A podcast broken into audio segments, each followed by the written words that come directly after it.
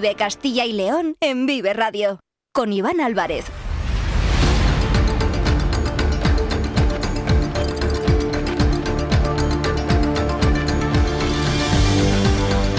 Hola, muy buenas tardes, bienvenidos, bienvenidas a Vive Castilla y León, este espacio que les acompaña de lunes a viernes desde las 2 y cuarto hasta las 3 en punto de la tarde. Por delante tenemos 45 minutos para acercarles a aquellos asuntos de interés en nuestra comunidad. Nos pueden escuchar a través de la FM de toda la vida en nuestra página web www.viveradio.es, en todas nuestras plataformas de streaming y de podcast y en las redes sociales de Vive Radio con el sonido perfecto de nuestro técnico Ángel de Jesús. Es martes 17 de octubre. En el programa de hoy vamos a abordar diferentes asuntos. Vamos a estar en varios puntos de nuestra comunidad. Viajaremos hasta León, donde hoy se ha presentado el Festival Internacional Vive la Magia. Hablaremos con su director para conocer pues qué nos va a entrañar este festival que seguro va a reunir en la capital leonesa a los mejores magos del panorama nacional e internacional. También vamos a analizar cuestiones como un estudio que hemos conocido esta misma mañana, el estudio sobre el estado de la pobreza y la exclusión social en Castilla y León. Enseguida lo vamos a desgranar y estaremos con ello, pero ya le decimos que es un estudio que nos deja algún dato preocupante y sin duda, como es lógico, queremos hablar de ello. También estaremos en Valladolid, concretamente en la feria, porque entre hoy y mañana se reúnen en la capital vallesoletana 70 localizadores, productoras y empresas audiovisuales de 15 países. Así que es un evento único y extraordinario que sin duda merecía la pena que le diéramos altavoz en la sintonía de Vive Castilla y León. Y también tendremos una conexión en directo porque hoy va a terminar, lo va a hacer en apenas unos minutos, el concurso de cocina y repostería de Castilla y León. Y queremos conocer al mejor chef y al mejor repostero de nuestra comunidad. Como ven, diferentes asuntos, un menú muy variado, abordamos diferentes cuestiones muy variopintas y todo ello nos va a llevar en directo hasta las 3 de la tarde. Son las 2 y 18 minutos. Comenzamos. Están escuchando la sintonía de Vive Castilla y León.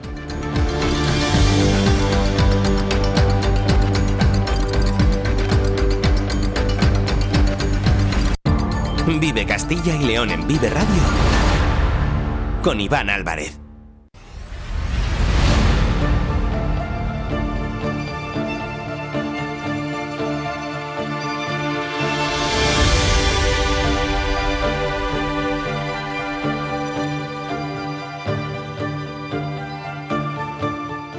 1 de cada cinco castellanos y leoneses se encuentra en riesgo de pobreza y exclusión social.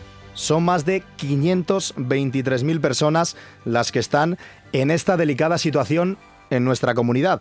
Los datos pertenecen al decimotercer informe sobre el estado de la pobreza y la exclusión social en Castilla y León, que ha sido presentado hoy en el Consejo Económico y Social de la región. Se trata de un estudio amplio, enseguida lo vamos a desgranar, en el que hay más estadísticas a resaltar. Atención a este titular. Cuatro de cada diez castellanos y leoneses tiene dificultades para llegar a final de mes, con datos correspondientes a la renta del año 2021, por lo que el porcentaje sería mayor con el impacto de la inflación en los ejercicios 2022 y 2023. Y 170.000 personas se encuentran en una situación de pobreza severa. Vamos a ofrecer una radiografía de esta situación con el coordinador de la Red Europea de Lucha contra la Pobreza y la Exclusión Social en Castilla y León. Jonathan Sánchez, buenas tardes. Hola, buenas tardes. Le agradecemos que nos atienda en directo a las 2 y 19 minutos en la sintonía de Vive Castilla y León. Hemos intentado desgranar un poco, muy por encima, estos datos sobre este decimotercer informe sobre el estado de la pobreza y la exclusión social en Castilla y León. Y tenemos un titular. Más de una de cada cinco personas en nuestra comunidad está en riesgo de pobreza o exclusión social. ¿A qué se deben estos datos? Y sobre todo saber si estamos mejor o peor que hace un año. Sí, pues como decías, el 22% ¿no? de la población está en riesgo de exclusión eh, o pobreza en Castilla y León. Eh, estamos algo mejor que el año pasado porque ha habido un descenso de, de un punto. El año pasado estábamos en 23,1% y en relación al, resto del territorio somos de las comunidades que mejores tasas presentamos. Eh, somos la novena comunidad autónoma con menor tasa AROPE. No obstante, sí que es cierto que a nivel nacional eh, la mejora ha sido superior que la que ha podido haber en, en, en, Castilla y León. Entonces, hemos mejorado, pero no lo suficiente para haber recuperado esas cifras previas a la pandemia. ¿Qué ha cambiado en los últimos meses para mejorar, aunque como dice usted no haya sido lo suficiente? Y sobre todo, de cara al futuro, a corto o medio plazo, ¿qué tenemos que hacer o qué hay que hacer para mejorar estos números? Hmm. Claro, eh, tenemos que tener también en cuenta eh, que, como ya adelantabas, que este informe, digamos, hace referencia a los datos del año pasado, ¿vale? En relación a la renta, hace referencia a la renta de hace dos años y en relación a otros ítems como las eh, posibilidades de consumo, hacen referencia a las del año pasado. ¿Qué quiere decir esto? Que, por ejemplo, la inflación que hemos tenido este año o el coste de, de, los combustibles no se ve ¿no? Tan, todavía reflejado. No obstante, sí que ha habido una mejoría, puesto que se viene ya eh, recuperando ¿no? las cifras previas a la pandemia. Todavía no hemos llegado ¿no? a, esa, recuperación y se debe principalmente a porque ha mejorado eh, la situación de la mujer. ¿No? en relación a los distintos indicadores ha tenido una mejora. No obstante, esta mejora todavía no es suficiente para romper con esa brecha que existe ¿no? en los distintos indicadores entre hombres y mujeres. Ha hablado usted sobre todo de las mujeres. ¿Ese es el perfil o, o cuál es eh, la línea, el perfil de personas que mm. suelen eh, repercutir más esta situación? Si tuviéramos que buscar un perfil, ¿no? Eh, atendiendo a todos los indicadores de los que se compone el informe, estaríamos hablando de una mujer joven con menores a cargo y en el entorno rural. Eh, el de los tres eh, indicadores que se compone el informe, pobreza, intensidad de empleo en el hogar y privación material, social y severa, eh, en todos estos indicadores, tanto eh, mujer, grupos eh, jóvenes y me, con menores y en el entorno rural son los que más posibilidades, no más riesgos tienen de caer en situación de pobreza.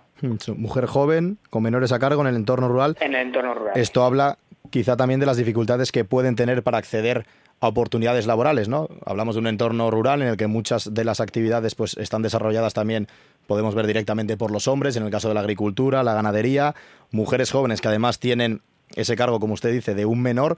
Eh, ¿Qué esperanza tienen para, para, poder avanzar? Hemos hablado también, por ejemplo, este domingo se celebraba el Día de la Mujer Rural, eh, hemos hablado con diferentes organizaciones que nos han contado cuál es la situación, también nos hablaban precisamente de esta realidad que usted comenta, pero ¿a qué se pueden agarrar? ¿Qué, qué pueden hacer? ¿Hacia dónde tienen que enfocar el futuro para mejorar esta situación?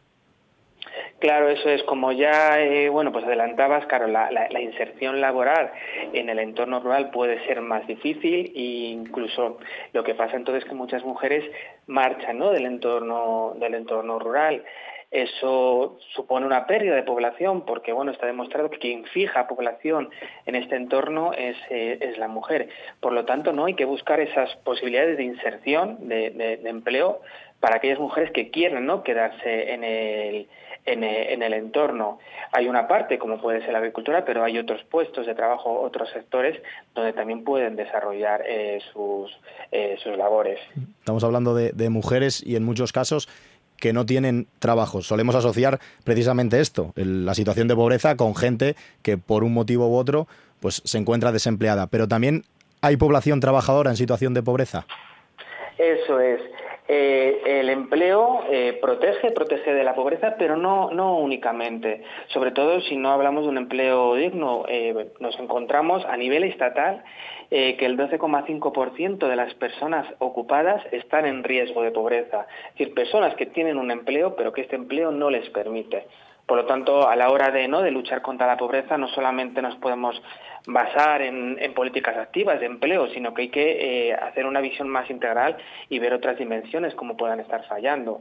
Además, tenemos una población como la población eh, pensionista, eh, que hay un, en concreto eh, hay un porcentaje de, de, de, esta población que está también bajo el umbral de la, de la pobreza y al que el empleo, bueno, pues las políticas activas de empleo no le afectan. de forma, de forma directa.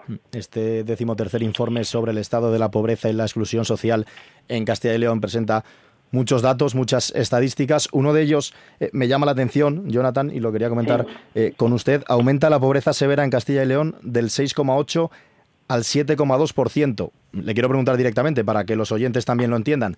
¿A qué se refieren exactamente cuando hablan de pobreza severa y por qué estos mm. datos han ido a peor? Sí, eso es. Eh, cuando hablamos solo de pobreza, vemos que la pobreza ha disminuido de un 17,8, de un 17,9 a un 17,8. Pero en concreto, ¿no? dentro de lo que es la pobreza severa, ha habido un aumento, como bien decías. Eh, para que nos hagamos una idea, cuando hablamos de pobreza, estamos hablando de familias que no llegan al 60% de los ingresos eh, de la mediana, ¿no? En este caso, en, Castilla y León. En concreto, estamos hablando de 840 euros por unidad de consumo. Luego voy a explicar muy rápido qué es la unidad de consumo. Mm. Pero cuando eh, hablamos de pobreza severa, estamos hablando de personas que no llegan a un 40%, eh, que llegan al 40%, es decir, 560 euros por unidad de consumo. Las unidades de consumo no se corresponden de forma directa con las personas. Por ejemplo, un hogar de dos adultos y dos menores estaríamos hablando de 2,1 unidades de consumo, porque se entiende que el segundo adulto consume menos que el, primero y que los menores consumen menos que los adultos. Entonces, aquí está, ¿de qué estaríamos hablando cuando decimos que una familia está en pobreza severa?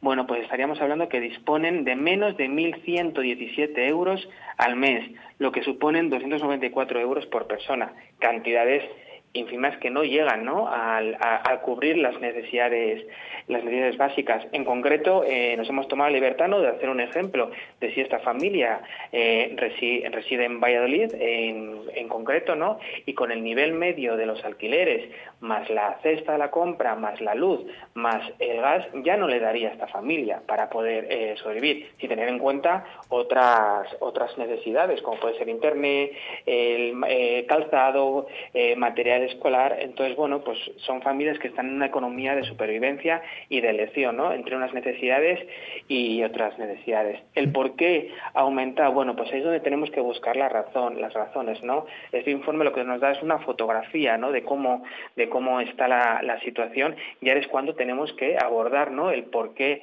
hay un sector de la población, además el más necesitado, eh, que ha aumentado y no ha disminuido. Pueden haber distintas razones desde que no están llegando ¿no? a una inserción laboral eh, de forma correcta, de que no están llegando ¿no? a esos servicios, eh, eh, servicios sociales por desconocimiento, por no lo que hablábamos también de ese medio de medio rural, donde bueno hay menos recursos, pueden ser distintas distintas razones.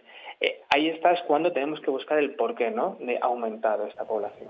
Y tenemos, y ya es la última que le hago, Jonathan, cuatro de cada diez castellanos y leoneses, cerca del 40% de la población de la comunidad, tiene dificultades para llegar a final de mes y esto aumenta 4,6 puntos más que el año anterior. Es otro dato que hay que corregir, además, eh, cuanto antes, porque también es preocupante.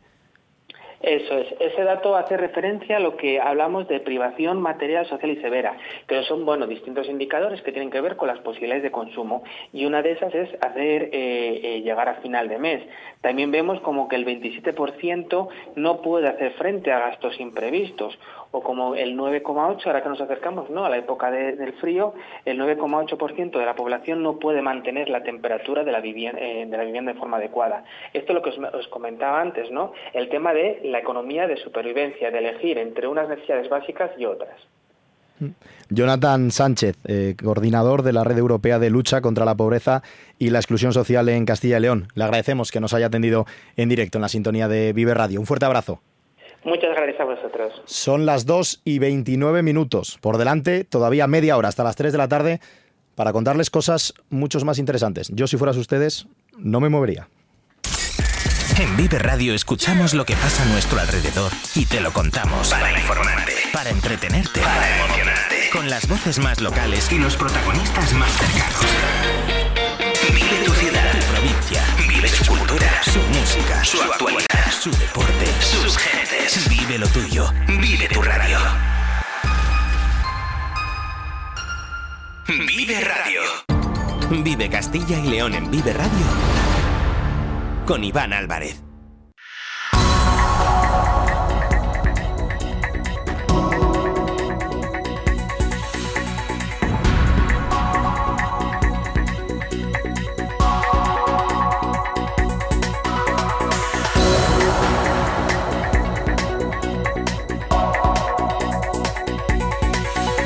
Dos y media de la tarde de este martes 17 de octubre, Valladolid se ha convertido durante ayer y hoy en el epicentro culinario de nuestra comunidad. Acaba de terminar, lo ha hecho hace apenas unos minutos, el Campeonato de Cocina y Repostería de Castilla y León, certamen que ha reunido a cuatro vallisoletanos y dos salmantinos en busca del cetro que les condecore como mejor cocinero de nuestra región, y a un salmantino y a un soriano cara a cara por convertirse en el número uno de la repostería castellano y leonesa. Honores ambos que abren las puertas de acceso al Campeonato de España, que tendrá lugar en el mes de noviembre en Logroño. Ya conocemos el fallo del jurado, porque la ceremonia de premios acaba de finalizar. Y nos vamos en directo hasta la Escuela Internacional de Cocina en Valladolid, donde se encuentra Alberto Sánchez Casado. Alberto, ¿quiénes son el mejor cocinero y el mejor repostero de Castilla y León? Cuéntanos. Buenas tardes. Muy buenas tardes, Iván. ¿Qué tal? Sí, eh, ya conocemos a los ganadores, en este caso ganadoras, y tengo que decir que son las dos de Salamanca, son eh, Sala Cámara Fernández del restaurante Casa Pacheco de Vecinos y Begoña Río Gómez del restaurante, en este caso al premio de repostería Zazú Bistro de Salamanca. Eh, lo primero decir es que este campeonato es un campeonato muy prestigioso de repostería que da acceso al Campeonato de España que tendrá lugar el próximo mes de noviembre en Logroño y eh, de todos los participantes había cuatro de Valladolid, tres de Salamanca y uno de Soria. Estaba la comunidad muy bien representada. En eh, la modalidad de cocina, los concursantes debían elaborar platos que tuvieran como ingrediente principal la trucha y el conejo, y en la repostería el chocolate elaborado en tres texturas. Yo no sé con cuál de todo me da más hambre, la verdad, Iván, y es que nada más entrar en esta Escuela Internacional de Cocina, se te iluminan los ojos y yo creo que también las papilas gustativas, porque tienes que hacer un esfuerzo brutal porque no se te caiga la, la baba al suelo. Y nada, para darte más envidia, pues tengo aquí a, mi vera eh, a, a, las dos ganadoras, vestidas, tengo que decir, con su uniforme de gala, con, con su traje ya protocolario de las cocinas en las que han salido de los fogones. Y nada, lo primero de todo, enhorabuena a las dos y contarnos un poco en qué ha consistido la elaboración de vuestros platos. Bueno, eh, al ser en línea Bocuse, eh, lo que hemos tratado de hacer es eh, dos rulos para que salieran las porciones iguales o lo más parecidas posibles, respetando sobre todo los sabores tradicionales y con productos del entorno que es eh, lo que se basa nuestra cocina. ¿Y la repostería cuál ha sido la elaboración? La elaboración ha sido una semiesfera con, eh, la hemos llamado pasión y chocolate, porque lleva maracuyá y lleva chocolate en tres texturas, lleva un bizcocho, un saballón de chocolate, un crujiente hemos hecho también y un glaseado espejo mejor cocinera y mejor repostera de la comunidad. Eh, la verdad es que se dice pronto. Os da vértigo, encima de ser las dos de la, de la misma ciudad, representar a Salamanca y a la comunidad de Castilla y León, eh, ahora por el Campeonato de España, ¿no? Bueno, vértigo, ¿no? Hay que atreverse, nos hemos atrevido con esto, pues hay que atreverse a por lo siguiente y si no, no hubiésemos estado aquí, eso desde luego. Un orgullo, ¿no? Para Salamanca. Orgullo, por supuesto, por supuesto, que se vaya a Salamanca, todo un orgullo. Y nada, ahora que, tengo los dos aquí, ¿habéis pensado también en fusionar los platos? Igual la trucha no, no encara bien, no casa muy bien con el chocolate, pero, pero el conejo el conejo igual con el chocolate sí, ¿no? La caza dice que va muy bien con el chocolate y todo es probar. Todo, es innovar en la cocina, sobre todo. Y nada, para ir acabando, ya os dejo paladear, nunca mejor dicho, vuestro triunfo. ¿Qué consejo le daríais a aquellos cocineros que aspiren a conseguir lo que vosotros habéis logrado para Salamanca y para la comunidad de Castilla y León? que lo intenten y que no tengan miedo, que aquí hay que venir y cocinar y ya está. Hay que ser valientes en la cocina, ¿no? Sí, sí, hay que repetir y hacer muchas pruebas y todo lo que se pueda por, que salga. Que nosotros casi tiramos la toalla y al final, mira, hemos el premio.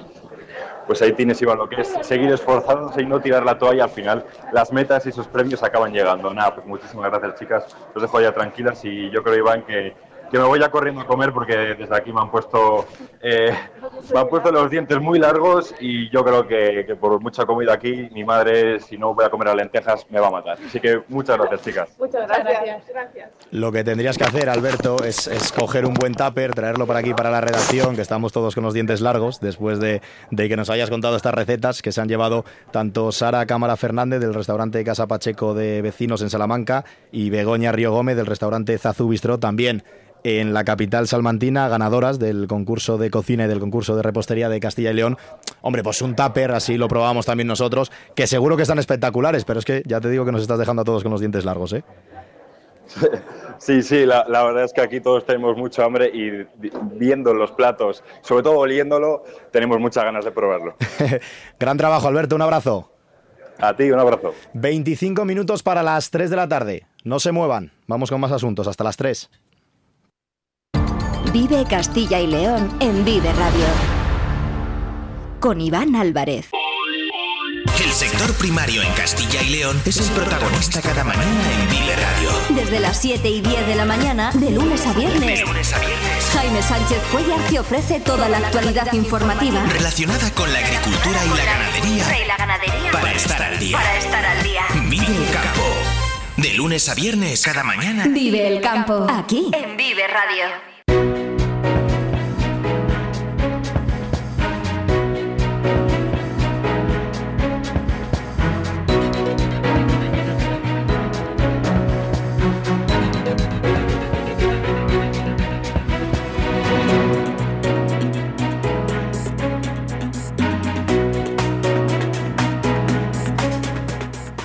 En la Feria de Valladolid se celebra entre hoy y mañana la tercera edición de la Shooting Locations Marketplace, que reúne a 69 localizadores, productoras y empresas audiovisuales de 15 países. Es un evento único y extraordinario que buscará posicionar a la ciudad de Valladolid, también a Castilla y León en su conjunto, como un emplazamiento muy interesante para las producciones nacionales e internacionales. Carlos Tabernero, compañero, buenas tardes. Hola Iván, ¿qué tal? Buenas tardes. Cuéntanos, ¿de qué se trata esta Shooting Locations Marketplace? Pues el resumen y el titular sería que la Feria de Valladolid se convierte hoy y mañana en punto de encuentro entre localizadores y localizaciones. Para que lo entienda la gente, por un lado están esas esos localizadores. Los localizadores no son más que o nada más y nada menos que productores de compañías tan conocidas, tú lo has dicho, 69, y entre ellas están compañías y plataformas tan conocidas como la HBO, lugar muy afamado por eh, ser el contenedor de grandes series de, de, mucha fama mundial. Y por el otro, lo que vienen a buscar es aquellos representantes de, por ejemplo, las ciudades y provincias que en Castilla y León hay representación, como es la de Salamanca, Valladolid o Burgos, que mostrarán las bondades y el potencial que tienen como sede de rodaje. No solo las ciudades en sí, por supuesto, todo el ámbito provincial, porque este es un punto de encuentro, como decíamos. De todas formas, estos lugares que hemos dicho Castilla y León no serán los únicos. Además de esos 69 localizadores, hay también 36 destinos nacionales y no internacionales que acuden a la feria para este mismo fin.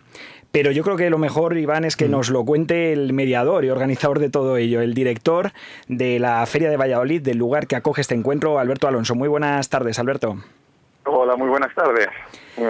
Bueno, para situar al oyente, ¿cómo funcionan estos encuentros? ¿Cómo se organiza un encuentro así y cuál es la dinámica? Bueno, pues para empezar diré que lo habéis descrito perfectamente. O sea, el objetivo de este evento es poner en contacto con localizadores y las localizaciones que están ofreciendo sus espacios para ser sedes de rodajes tanto de anuncios como de series como de televisiones. ¿no? A la que has mencionado HBO se le unen también pues eh, empresas como la Paramount Pictures o como Netflix, es decir, que estamos hablando de la florinata de la producción y de la localización a nivel mundial. ¿no?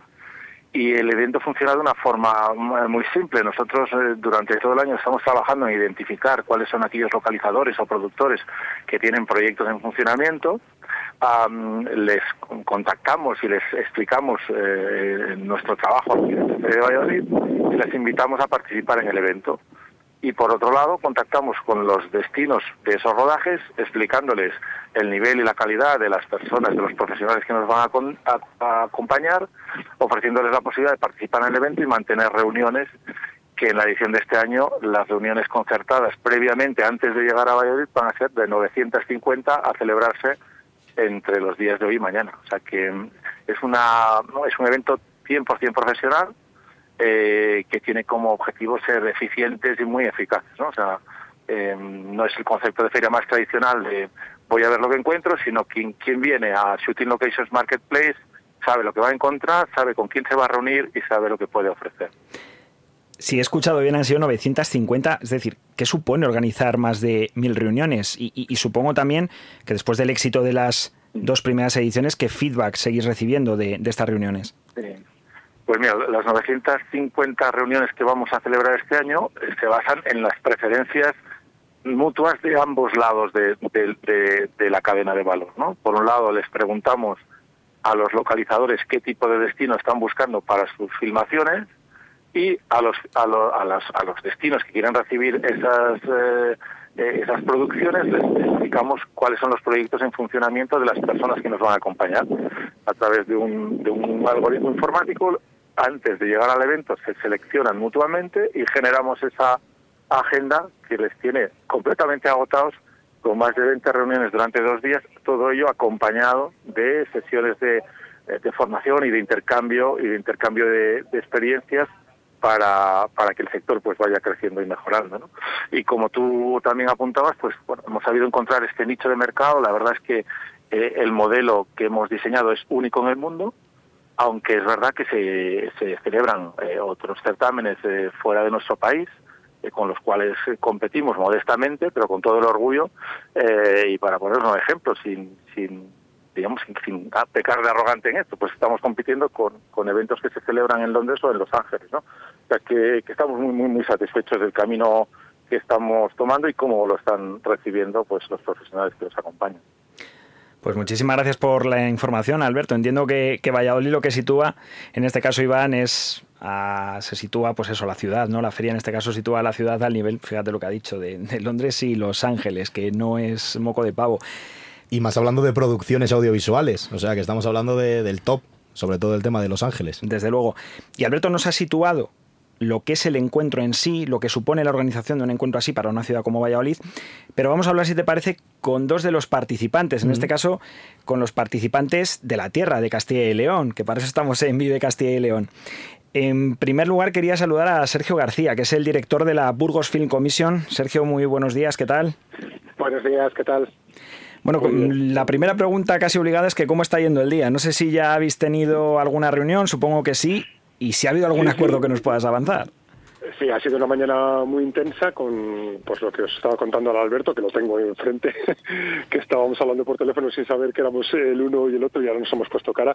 Hemos tenido seis entrevistas esta, esta mañana y las seis han sido con, con localizadores eh, extranjeros, han sido anglófonos del mercado norteamericano y, y británico y bueno, pues de lo que se trata en esos 20 minutitos con, con, los que contamos es tener muy claro el discurso, lo que quieres contar y lo que quieres vender, con perdón de la palabra vender porque suena un poco a, a, vendedor ambulante, pero es cierto porque al final es un mercado y en el que se trata de, de vender y comprar. Es un mercado competitivo, hay muchísimas oficinas, eh, tanto locales como provinciales como autonómicas y todas evidentemente pues intentamos eh, potenciar nuestros puntos fuertes que son son, que son muchos, pero al final, claro, la riqueza paisajística, patrimonial y de profesionales que ofrece España es infinita. Y yo voy a decir, evidentemente, que Burgos es el mejor sitio para ir a rodar, pero es que después va a venir mi compañero de, de Salamanca que va a decir lo mismo, Granada, Andalucía, Canarias, etcétera, etcétera. España es un destino de, de rodajes. El, España está dividida en, en muchos territorios y variedad paisajística y aquí estamos para intentar ponerla en valor. Desde luego, lo que comentas, España es quizá el lugar donde más ecosistemas se puedan unir a lo largo de Europa, aunque entiendo que para Burgos, que también es un caso así, eh, tanto la catedral a nivel urbanístico como Sad Hill es un valor, ¿no? bueno, pues estás hablando con uno de los fundadores de, la Asociación Cultural Sad Hill, que por eso, de hecho, estoy desarrollando este trabajo, el, el, el seguimiento técnico de la, de la oficina ¿no? de, de Burgos Film Commission, esa experiencia de puesta en valor de, un, de una localización histórica, icónica, del final del bueno, fue el malo, pues puso en el mapa Burgos, porque Burgos tiene un pasado bastante glorioso con lo que son rodajes históricos, pero es cierto que en los últimos años pues, pues ha quedado un poquito atrás y aquí estamos para intentar ponerlo en valor. Tenemos películas, evidentemente La joya de la corona es El bueno, fue el malo, El cementerio de Sad Hill, pero por ejemplo uno de los eventos que más orgullosos estamos es la celebración este verano que hemos tenido recientemente del 25 aniversario del Milagro de Petinto, la estación de la familia Petinto, donde pasaba el expreso pendular aquel que pasaba cada 25 años es un pueblito, es el apeadero de la Revilla, muy cerca del cementerio de Sad Hill. Y bueno, pues otros rodajes históricos en Burgos Ciudad. Vicente Aranda rodó tres de sus películas, El disputado de otro señor Cayo, etcétera, etcétera. Hay, hay muchísimo bagaje. Desde luego, y ahora supongo que la idea es revitalizarlo. No sé cuál ha sido la experiencia de los dos marketplaces anteriores, si alguno de los rodajes que se han desarrollado en la provincia y en la capital burgalesa en estos dos últimos años han salido de ahí, si nos puedes contar un poco. Directa e indirectamente, pues sí, siempre siempre con, consigues contactos, insisto, es un es un gremio muy competitivo este y, luego también, claro, obliga un poco a la discreción, porque yo sé que los periodistas queréis, queréis resultados, pero es que a veces es complicado. Es complicado porque a veces puede depender de un hilo y precisamente puede depender de la discreción, de, mantener un poco el anonimato un próximo rodaje. tenemos un final de año intenso, otoño es una temporada intensa para lo que es este tipo de, eventos y yo creo que para el año que viene podemos tener alguna cosita muy interesante, pero ahora mismo no, estamos obligados a mantener un poco la discreción. Bueno, pues con las ganas de, saber nos quedamos. Muchísimas gracias por, por atendernos, Sergio. Y nos vamos ahora con otro compañero de Sergio, en este caso con Alberto Guimerans, que es precisamente también el encargado, el director de la Film Comisión de Valladolid. Y a ver si le podemos sacar alguna información más. Alberto, no sé si nos escuchas. Eh, me, han cambiado el nombre muchas veces. Juan Manuel, cierto, Juan Manuel. Juan Manuel, eh, pues la primera pregunta va por ahí. No sé si nos puedes avanzar algo. no, no, no, no te preocupes, no pasa nada. Te, iba a hacer la broma porque la verdad es que no sé por qué este nombre de Juan Manuel tiene esa maldita manía que, que no te llamas José Manuel, te llamas José Antonio o, cosas peores. Pero Alberto es la primera vez, te lo, te lo puedo asegurar. Bueno, ¿y qué nos puedes contar de la jornada de hoy para Valladolid? No sé si ha sido provechosa o, qué está suponiendo esta tercera edición de Sukin Location Marketplace.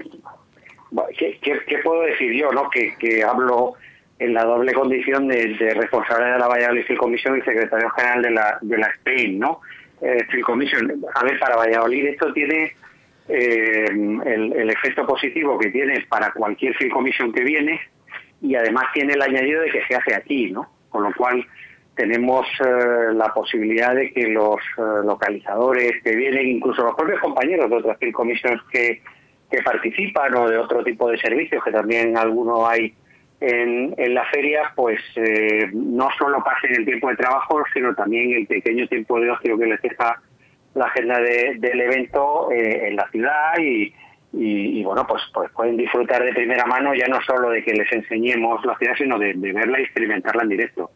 Claro, Juan Manuel, porque precisamente nos comentaba Alberto Alonso, que ese sí es Alberto, el director de la feria, que Valladolid se convierte en un sitio que no, que no sucede en ningún otro lugar de España, es decir, un emplazamiento donde se unen localizadores y localizaciones. Eso tenerlo a la puerta de casa, supongo que es una gran oportunidad precisamente para la Valladolid Film Commission.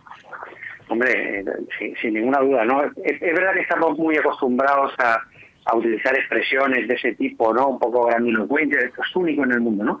Pero es que es verdad, en este caso es verdad, es que es, es, es, único, no en el mundo, pero sí es único en, en España y casi en Europa, ¿no?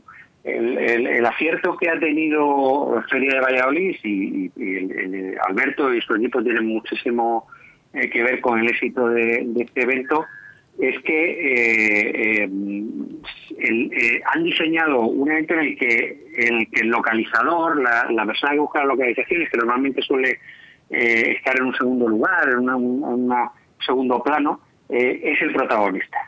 Y, eso pues hace que sea súper atractivo y por eso tenemos ahora mismo mm, no solo un evento único, sino un evento que reúne a los mejores localizadores de todo el mundo y no, y no estamos exagerando, ¿no? Claro, tenerlos en Valladolid que es un territorio, pues como Castilla y León en general, pues que mm, eh, tiene mucha historia en el ámbito cinematográfico, pero pero que en los últimos años, pues eh, aunque resurge eh, poco a poco, pues había estado quizá en un segundo plano por, por, por, no tener incentivos fiscales regionales o por porque la industria se ha ido concentrando mucho en, Madrid o en Canarias o, en Cataluña, pues es una oportunidad única, ¿no? De descubrir a esta gente que va por todo el mundo buscando joyas, pues todas las que tenemos aquí.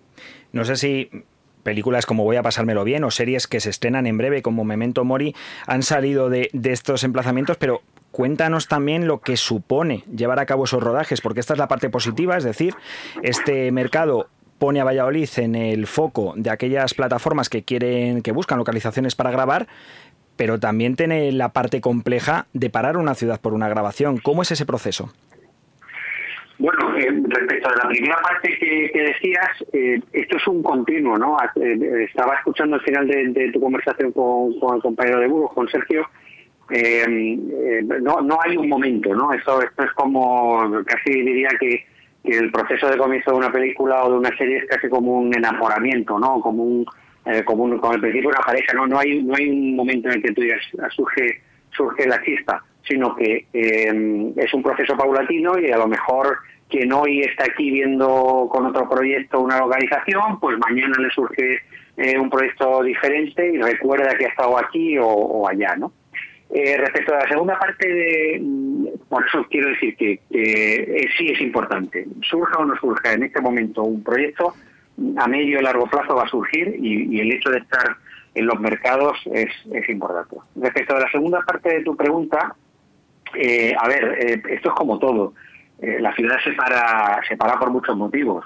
Se para por competiciones deportivas, se para por acontecimientos religiosos, se para por manifestaciones, por acontecimientos políticos, por ferias, por fiestas.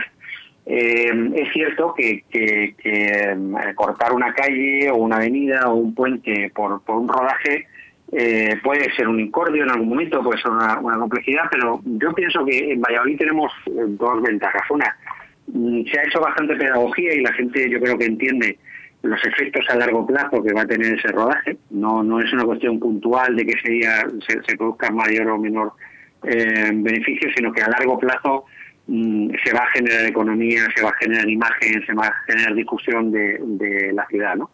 Y luego tenemos una ventaja que eso, pues, pues oye, lo siento por los demás, pero nosotros somos una ciudad de cine. Valladolid es una ciudad de cine y la gente aquí aprecia el cine. Yo creo que, que eh, un vallisoletano o una vallisoletana cuando por la calle se encuentra con un rodaje eh, no siente que es algo ajeno a su vida, sino que es, forma parte de, la ciudad y de la idiosincrasia y de, y por qué no decirlo, no de la marca de la ciudad de Valladolid. Por tanto, lo, ve como algo eh, más natural y, a lo mejor en otras ciudades pues, pues sí que se pueden generar algunos conflictos o algunas situaciones menos agradable, pero, pero aquí desde luego hasta el momento mm, tengo que decir que eh, Valladolid ha sido el, primer activo con el que hemos contado en todos los rodajes. ¿Algún avance sí que nos puedes dar de algún posible rodaje o, eso también es secreto? Sí, no, eh, a ver, no, es una cuestión de secreto.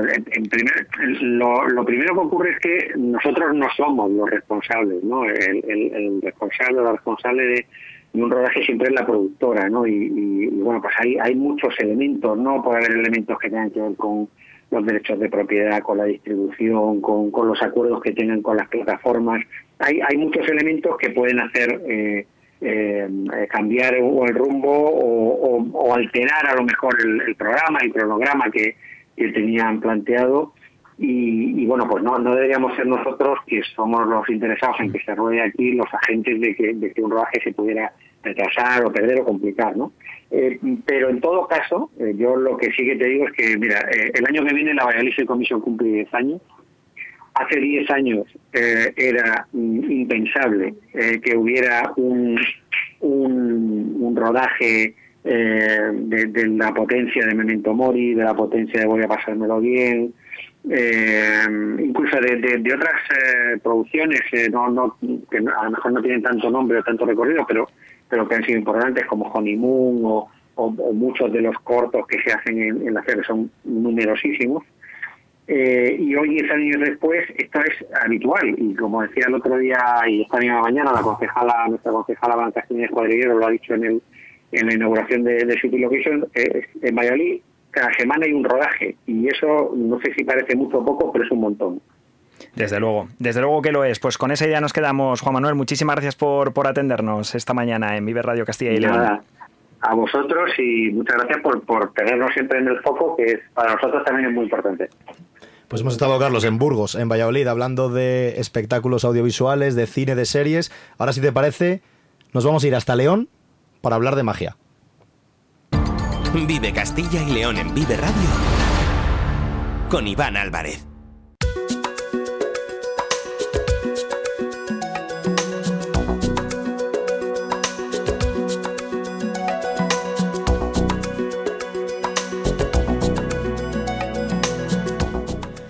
Bajo el lema León es mágico, se ha presentado la vigésima edición del Festival Internacional Vive la Magia de León, que va a reunir del 25 de diciembre al 1 de enero en la capital leonesa a más de un centenar de ilusionistas de talla mundial, procedentes de países como España, Chile, Japón, China o Canadá, que se repartirán en nueve bloques temáticos. Además, 70 magos van a actuar en los más de 600 espectáculos que se repartirán en diferentes pueblos de la España vaciada, lo que acredita a la cita como el Festival de Magia más grande de Europa. Y vamos a saludar en directo a Manuel Matilla, el responsable de Relaciones Institucionales de este Festival Internacional León Vive la Magia. Manuel, ¿qué tal? Buenas tardes.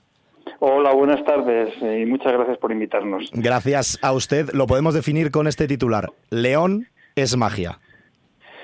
Pues sí, desde eh, es un festival que empezó su trayectoria en el año 2004 y como dice el otro sin comerlo y no verlo, pues ya llevamos 20 años en, en cartel.